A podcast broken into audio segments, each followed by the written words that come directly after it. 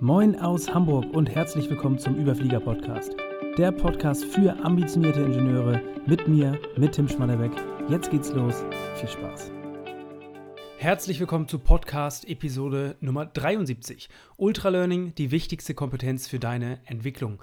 Spannendes Thema, wenn du diesen Begriff Ultralearning noch nie gehört hast. Kein Problem, es geht darum, schnell und effektiv zu lernen. Ich muss tatsächlich sagen, dass es, ähm, wenn man mich fragt, eine der wirklich eine der wichtigsten Kompetenzen, nicht nur für die Entwicklung per se für die persönliche Entwicklung, ähm, sondern auch beruflich natürlich äh, essentiell. Ich gebe dir einige super spannende ja, Stories, aber natürlich auch Konzepte mit an die Hand, wie du da besser werden kannst, besser lernen kannst, denn tatsächlich, das merke ich immer wieder, gerade äh, wir alle sind irgendwann fertig mit dem Studium, da sind wir, durchlaufen wir diesen formellen Bildungsprozess und danach sind wir auf uns alleine gestellt. Ne, der eine oder andere besucht vielleicht mal einen Workshop oder auch irgendwo andere Kurse, vielleicht sogar nochmal ein anderes Studium parallel. Das ist der, der formelle Weg. Ich möchte heute über was anderes sprechen, nämlich wie man das Ganze in Eigeninitiative machen kann und auch sehr systematisch. Denn es gibt so einen schönen Spruch von James Clear: Almost anything in life can be learned faster. Tatsächlich. Also er sagt da, und das würde ich hundertprozentig unterstreichen, die meisten lernen äh, irgendwo passiv. Also äh, Scott Young, der diesen Begriff Ultralearning geprägt hat, spricht von, von dem Thema Dabbling, gehe ich aber gleich nochmal genauer drauf ein. Also das bedeutet eher passives Lernen. Ja, mich beschäftigt dieses Thema Lernen natürlich schon eine ganze Zeit. Ähm, das, das Thema Ultralearning, der Begriff Ultralearning, wie gerade schon gesagt, geprägt von Scott Young ähm, durch das gleichnamige Buch von ihm, Ultralearning, äh, schon vor ein paar Jahren geschrieben. Da bin ich drauf gestoßen. Und ähm, genau, also wirklich schnell zu lernen, aber auch in der Tiefe wirklich schwierige, herausfordernde Kompetenzen und Wissen an sich anzueignen. Ähm, wie gesagt, Stories folgen einige ähm, in dieser Folge. Und das ist der Grundgedanke hinter, hinter Ultralearning. Also letzten Endes ist es eine Lernstrategie. Und ähm, nicht ohne Grund hat äh, Nawal, wer, wer, wer, mich verfolgt, weiß das, dass ich auch ein großer Fan von, seinen, von seinem Gedankenbuch äh, gut bin. Er sagt, The most important skill for a successful career is becoming a perpetual learner. You have to know how to learn anything you want to learn. Es klingt so unglaublich banal und auch teilweise vielleicht sogar ein bisschen unsexy zu lernen, lernen zu lernen, aber es ist wirklich unglaublich essentiell und ich kann dir sagen, gerade auch dieses Buch, ich würde behaupten, ich bin äh, tatsächlich ein guter Lerner und habe ähm, ja auch in den letzten Jahren viel dazu gelernt, wie man sich selbst Dinge aneignen kann, wie man auch die richtigen Quellen findet und ähm, dann wirklich die Abkürzung nehmen kann, um ja, Kompetenzen aufzubauen und, und sich selbst quasi da natürlich persönlich und auch beruflich zu entwickeln. Nichtsdestotrotz, ähm, genau, was, was steckt da jetzt eigentlich hinter? Vielleicht ganz kurz zur, zum Background. Scott Young selbst ist auf dieses Thema gestoßen durch eigene Challenges. Ähm, seine, bekannte, seine bekannteste Challenge ist die sogenannte MIT Challenge, weil er ähm, ja irgendwie nach seinem normalen, ich weiß gar nicht, was er normal studiert hat, danach äh, hatte er aber das Gefühl, irgendwie, ja, am Puls der Zeit ist man nur, wenn man Computer Science studiert. Hat er nicht gemacht. Er hatte dann aber das Gefühl, er müsste das irgendwo nachholen, Computer Science zu studieren hatte aber keine Lust, nochmal so ein, so ein langwieriges Studium einzubauen. Also hat er sich gesagt, das normale vierjährige MIT-Studium im, im, Bereich Computer Science, ähm, warum versuche ich das nicht einfach in einem Jahr abzuwickeln? Und genau das war die Challenge, ähm, die seine sogenannte MIT-Challenge, ein vierjähriges Studium in einem Jahr zu absolvieren. Und das braucht natürlich eine ganz andere Form von Lernen. Und das ist eben der Begriff Ultralearning, der sich dahinter verbirgt, ähm, ja, wie man wirklich fokussiert bei einem ganz konkreten Thema, also man spricht auch von Ultralearning-Projekt, wie man sich ein Projekt rausnimmt, um da ein Thema ja, schnellstmöglich, ähm, so effizient und, und, effektiv wie möglich äh, zu lernen. In seinem Fall die MIT Challenge. Ein zweites Thema, das war mehr ein Experiment, eine, eine Challenge, die er gemacht hat. Auch sehr griffiges Thema, natürlich Sprachen zu lernen. Ähm, er, hat, er kommt aus den USA tatsächlich und hat ähm, ein Jahr lang auf seine Muttersprache, auf Englisch verzichtet und ist stattdessen mit einem, Freund zusammen, hat er vier Länder bereist: Spanien, Brasilien, China und Südkorea. Und da haben sie jeweils in dem Land angekommen, sich gesagt, wir wollen diese nur, nur versuchen, diese Sprache zu lernen. Wir sprechen kein Englisch. Wir sprechen zum Beispiel in Spanien natürlich nur Spanisch von Minute 1. Und da ist natürlich, jeder weiß es, ähm, dass dieses praktische Üben irgendwo natürlich einen Benefit hat und man natürlich sich vorstellen kann, drei Monate lang, man springt in die Sprache rein, dann wird man deutlich, deutlich mehr, mehr Wissen als, ähm, oder auch mehr eine andere Sprachfähigkeit aufgebaut haben, als wenn man zum Beispiel, keine Ahnung, nach dem Feierabend eine Stunde die Woche äh, irgendeine Sprachlern-App durchläuft. Also das ist aber der, der Grundgedanke hinter diesem Begriff Ultralearning. Und wie, wie eingangs schon angedeutet, er spricht viel von diesem Gegenteil, dem Dabbling. Und er sagt, Dabbling ist genau ähm, ja, die, die, die, ich sag mal, das Thema, was viele, was viele im Alltag betreiben, also unbewusst. Ähm, auch gerade wissbegierige Leute, da hätte ich mich in der Vergangenheit hundertprozentig auch zugezählt. Ähm, Dabbling hat oftmals einen großen Teil meines, äh, meines Lernen, meiner, meiner, meiner Lernvorgehensweise gebildet. Und Dabbling ist nichts anderes als wirklich hier und da mal so reinzuschnuppern äh, in ein Buch, nicht wirklich einen Plan zu haben. Und genau, also es kann, er sagt auch, es kann gut sein, um ein Ultra-Learning-Projekt ähm, also zur Vorbereitung auf ein Ultra-Learning-Projekt, um das richtige Thema zu finden, auf das man sich dann committet und auch fokussiert, aber die meisten verharren in diesem Dabbling und gehen gar nicht in die Tiefe, sondern sagen sich, ja, ich möchte gar nicht besser im Englisch werden, machen da mal ein bisschen was. Und dann machen sie bei dem Thema Führung mal ein bisschen was, eigentlich wie auch bessere Vorträge halten können. Und dann machen sie da mal ein bisschen was. Und also so ist die ganze Bandbreite, aber man, man nimmt sich eben dieses Projekt nicht wirklich vor. Genau, und schon gesagt, eingangs, äh, der klassische, die klassische Lernstrategie, die jeder von uns kennt und durchlaufen ist, ist diese formale Bildung, ne, formelle Bildung ob in Universitäten, auch nach, danach in Workshops, Seminaren und dergleichen. Das ist der Klassiker. Und es kann definitiv auch sinnvoll sein, um ja den Proof und Nachweise zu sammeln. Zertifikate und Abschlüsse können sinnvoll sein. Ähm, und in der Berufswelt, wenn du kein, ähm, also wenn du kein äh, Studium hast, dann hast du, dann verschließt du dir halt automatisch Türen. Und das ist, das ist Fakt. Ähm, das ist in einem Unternehmen stärker ausgeprägt als in anderen Unternehmen. Es gibt, gibt definitiv Unternehmen, wo das nicht so stark ausgeprägt ist. Ähm, aber es kann hilfreich sein. Aber wichtig ist, es ist nicht die alleinige Wahrheit, weil das weiß auch jeder.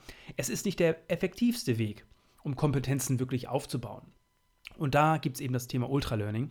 Und noch eine spannende Geschichte, äh, bevor wir da gleich reinsteigen, wie man so sein eigenes Ultralearning-Projekt ähm, ja, wählt, plant und, und da in die Tiefe geht und das zum Erfolg führt. Vielleicht eine kurze Story aus einem Podcast. Ich habe letztens mal wieder in den Business Wars Podcast reingehört, kann ich absolut empfehlen. Richtig, richtig genial, spannend. Also da werden immer zwei Firmen oder mehrere Firmen dargestellt, wie sie konkurrieren in einem Markt. Und ich habe mir eine, eine Serie da äh, angehört zum Thema ähm, ja, Raumfahrt, SpaceX und ähm, Blue Origin, äh, Blue Origin von, von Amazon, Jeff Bezos. Und ähm, ziemlich spannend war da, ich glaube, das war sogar in Folge 1, wo über SpaceX und Elon Musk gesprochen wurde. Klar, jeder, also weiß jeder, Elon Musk kommt von PayPal, der hat aber auch davor schon ein Projekt gemacht, ähm, sehr erfolgreich auch verkauft, äh, die, die, Firma oder die, die Softwarelösung, die er entwickelt hat. Und dann ist er eben quasi mit dem Verkauf von PayPal, ähm, ja, hat er sich gefragt, was macht er jetzt mit dem Geld? Und ist er über äh, verschiedene Zufälle auf das Thema der Rocket Science, also wirklich Raumfahrt gekommen. Und äh, ziemlich spannend da drin ist, dass äh, es ist quasi, also das kann ich empfehlen, wirklich mal reinzuhören. Ähm, da gibt es aber eine Situation, wo er, wo es darum ging, dass er das erste, dass er ein Raumschiff kaufen möchte.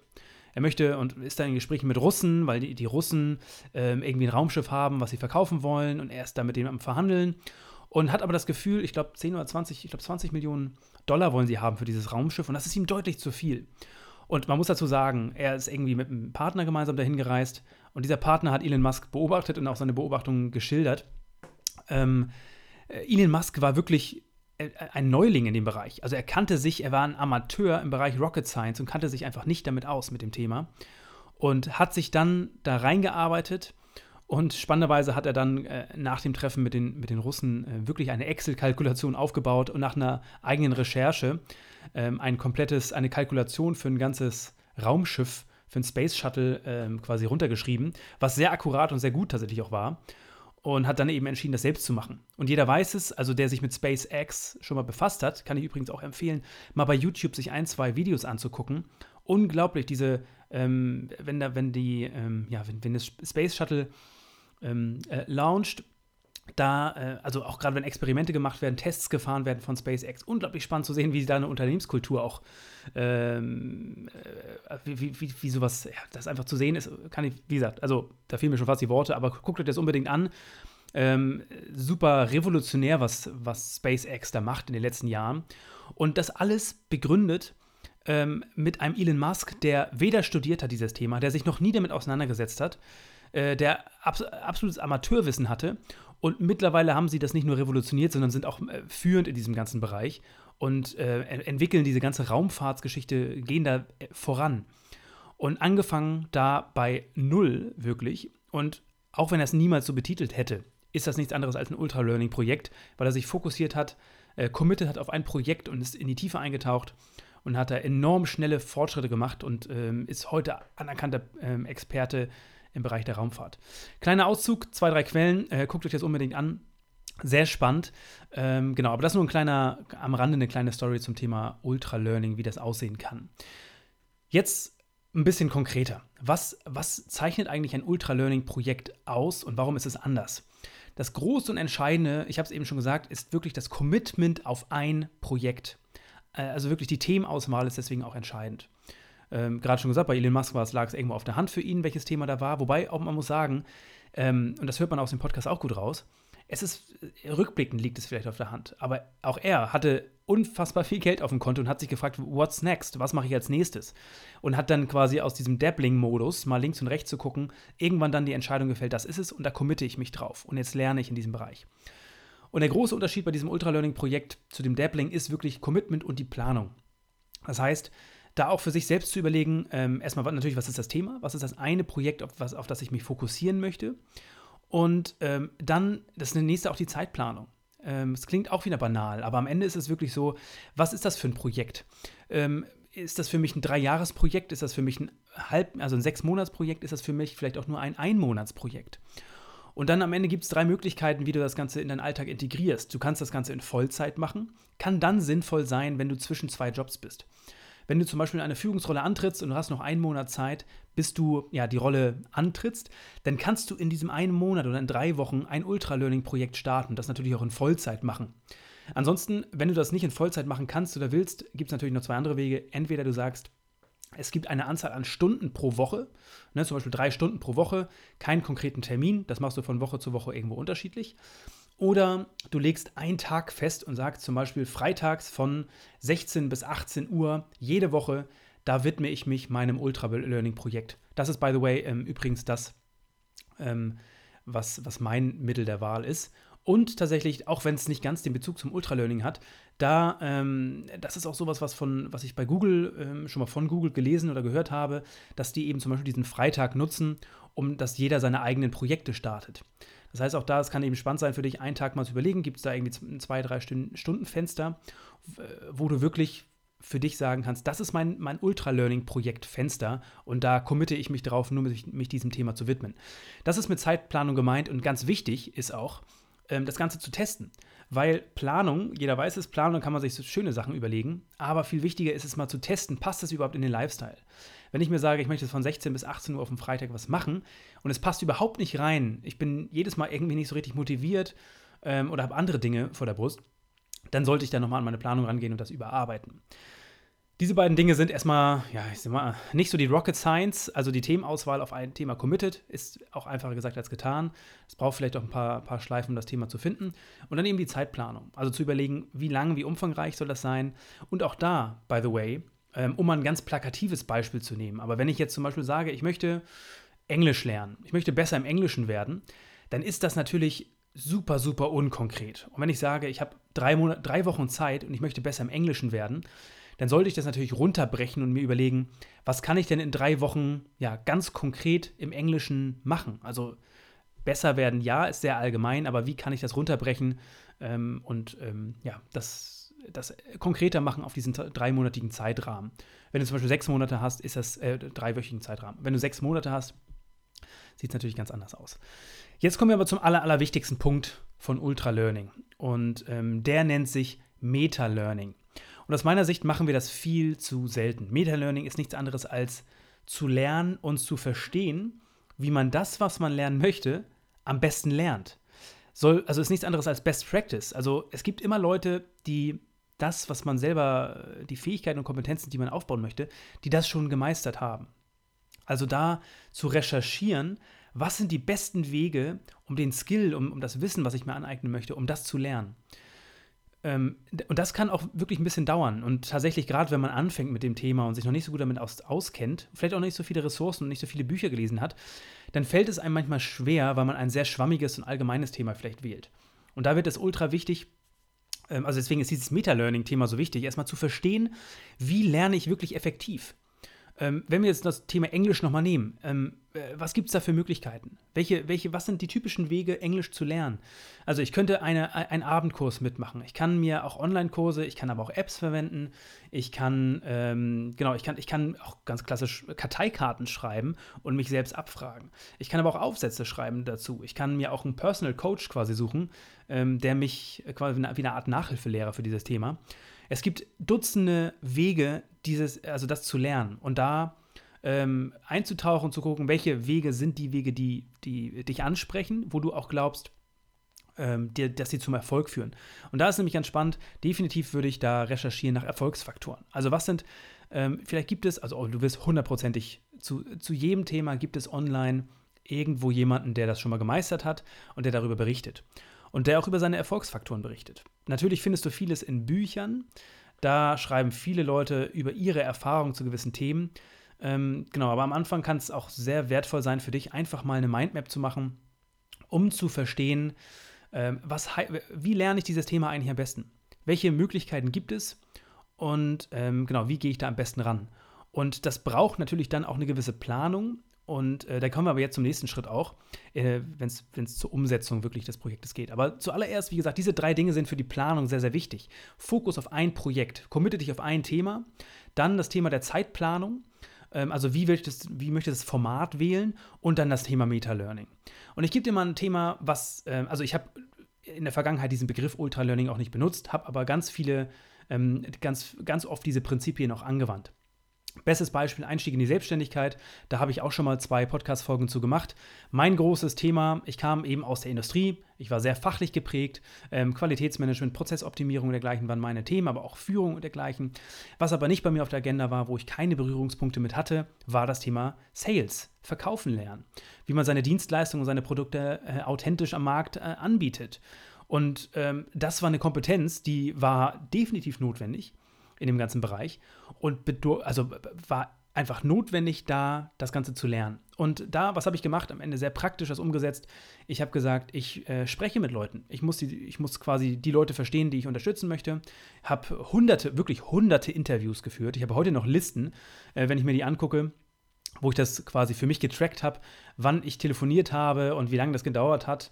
Und ähm, quasi habe das natürlich dann äh, für mich jedes Mal, habe mir auch Feedback eingeholt und habe parallel dazu, zu diesem aktiven Schritt, aktiv Telefonate führen, ähm, um das zu lernen und Feedback sich einzuholen, habe natürlich mir auch Bücher und Kurse und dergleichen zugelegt, um dieses Feld zu ergründen. Für mich war das wirklich ein, ich würde sagen, zwölf Monatsprojekt. Ein Jahr habe ich gebraucht, um wirklich tief einzutauchen ähm, und das Thema zu meistern. Heute würde ich sagen, ich habe es verstanden.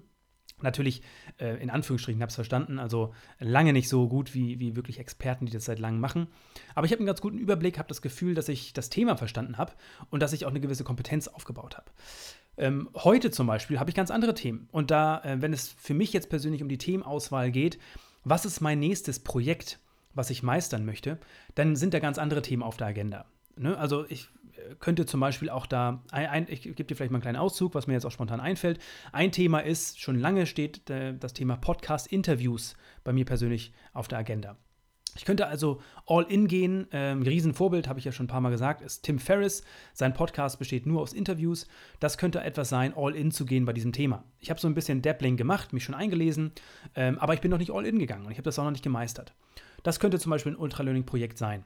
Genauso ist es für mich wichtig, ähm, Workshops und Vorträge zu halten. Könnte also auch da für mich ein Thema sein, all in zu gehen beim Projekt und zu sagen, ich möchte ein besserer Redner werden. Ich möchte bessere Vorträge und Workshops halten und äh, gehe da all in. Könnte mich darauf committen. Das ist also ein weiteres Thema.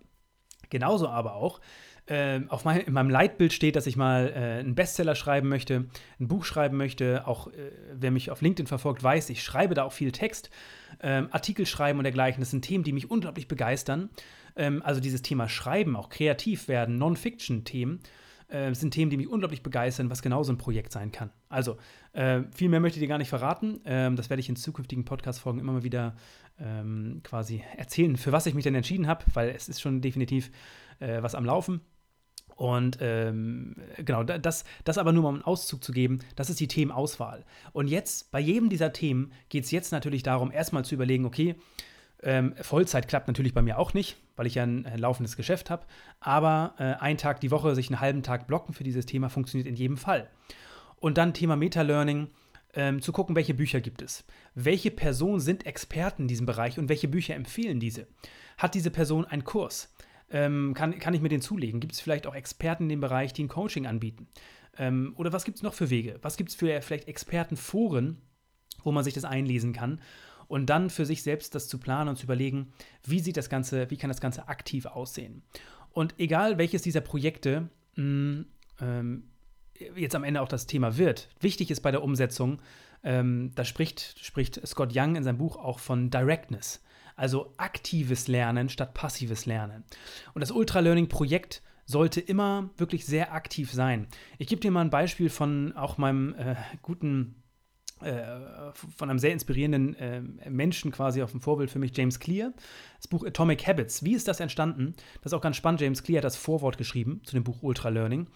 Und er beschreibt darin, wie er das Buch Atomic, also das habe ich auch an anderer Stelle auch schon mal gelesen, ähm, er war eben genau vor, ich glaube, vor knapp zehn Jahren vor der Situation, dass er unglaublich gerne ähm, gut im Schreiben sein wollte. Also Texte schreiben, die begeistern, ähm, die inspirieren und ähm, auch zum Denken und zum Handeln für andere anregen. Und was hat er gemacht? Er hat sich sein Ultra-Learning-Projekt eben so gestaltet, dass er jede Woche ein Zeitfenster blockt und jede Woche einen Artikel veröffentlicht. Ich glaube sogar, es waren sogar zwei Artikel auf seinem Blog. Hat sich Feedback eingesammelt und dergleichen, aber sein Ziel, sein langfristiges Ziel war, ein Buch zu schreiben.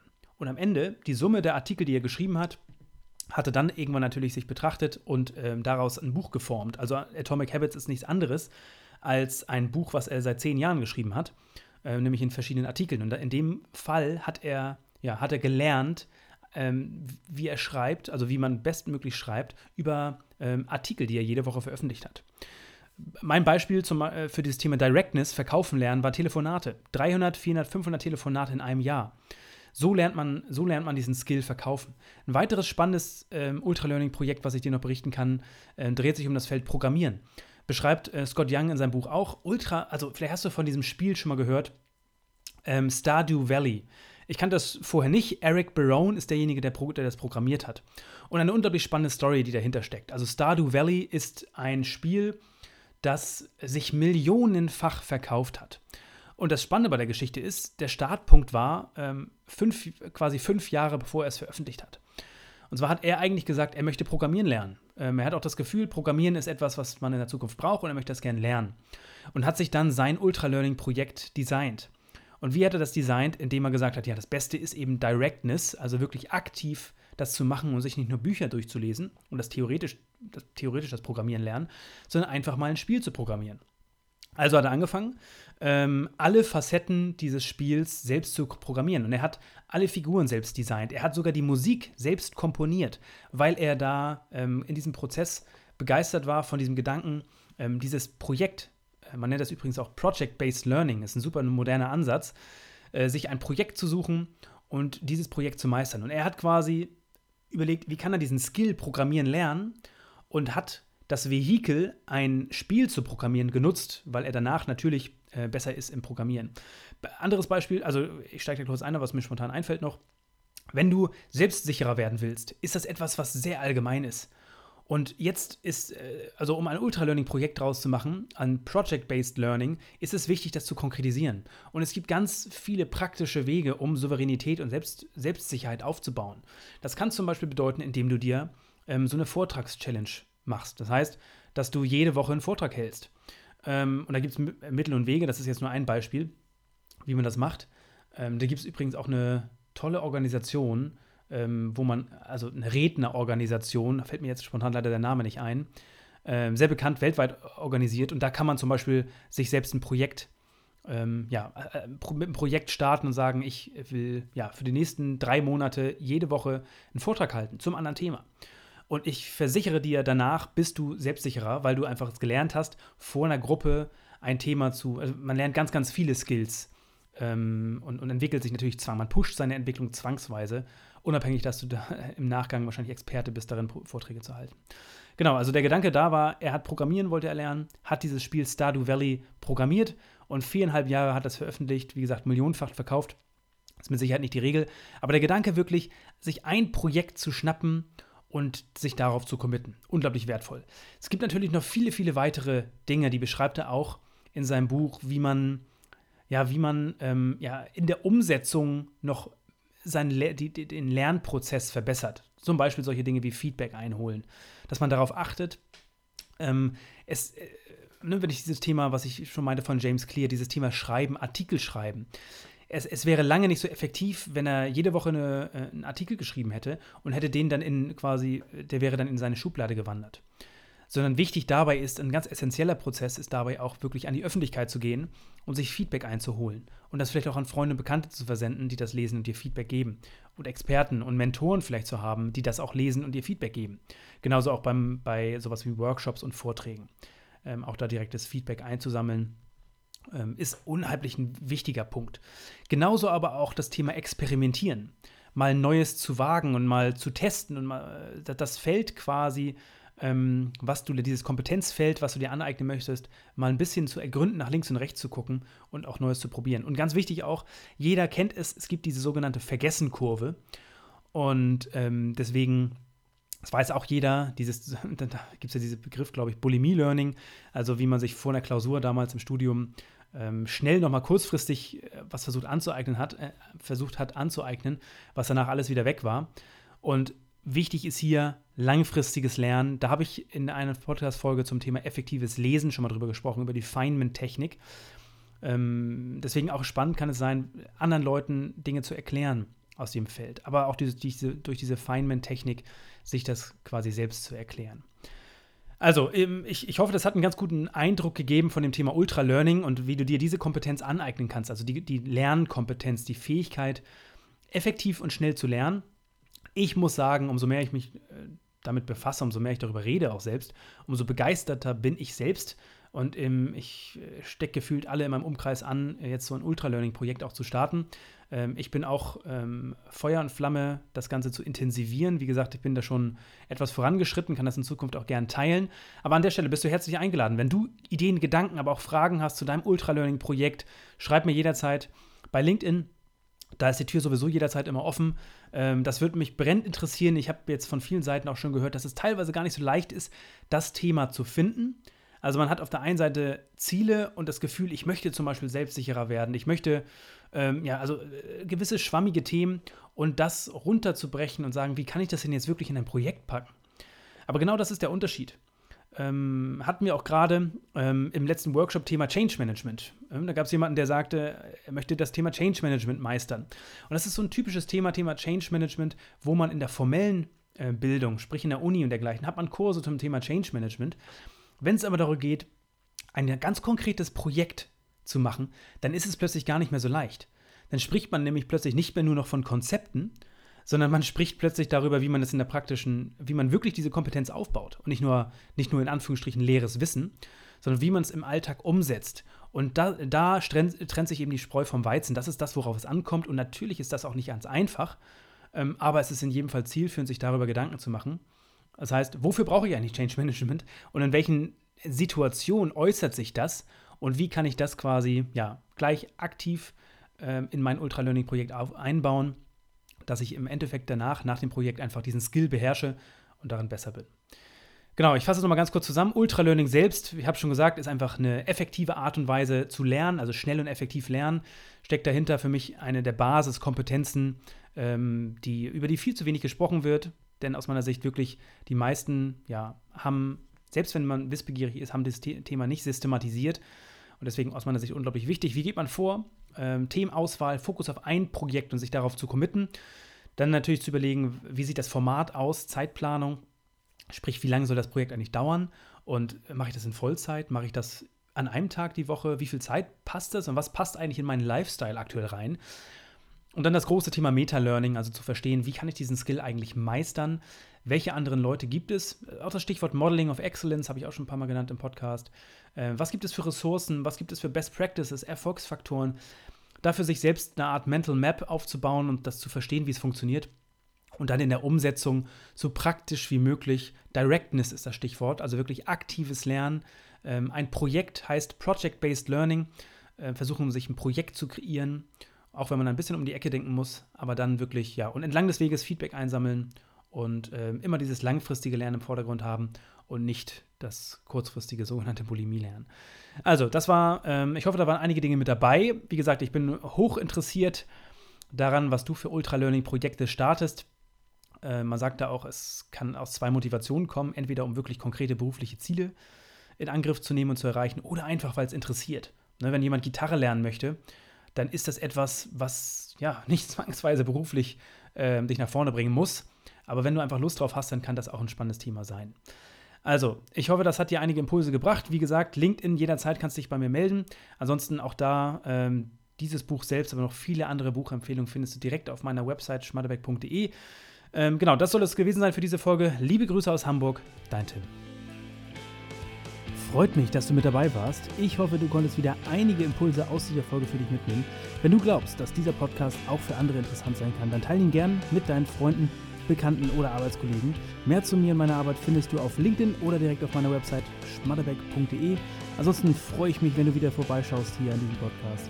Bis zum nächsten Mal. Liebe Grüße, dein Tim.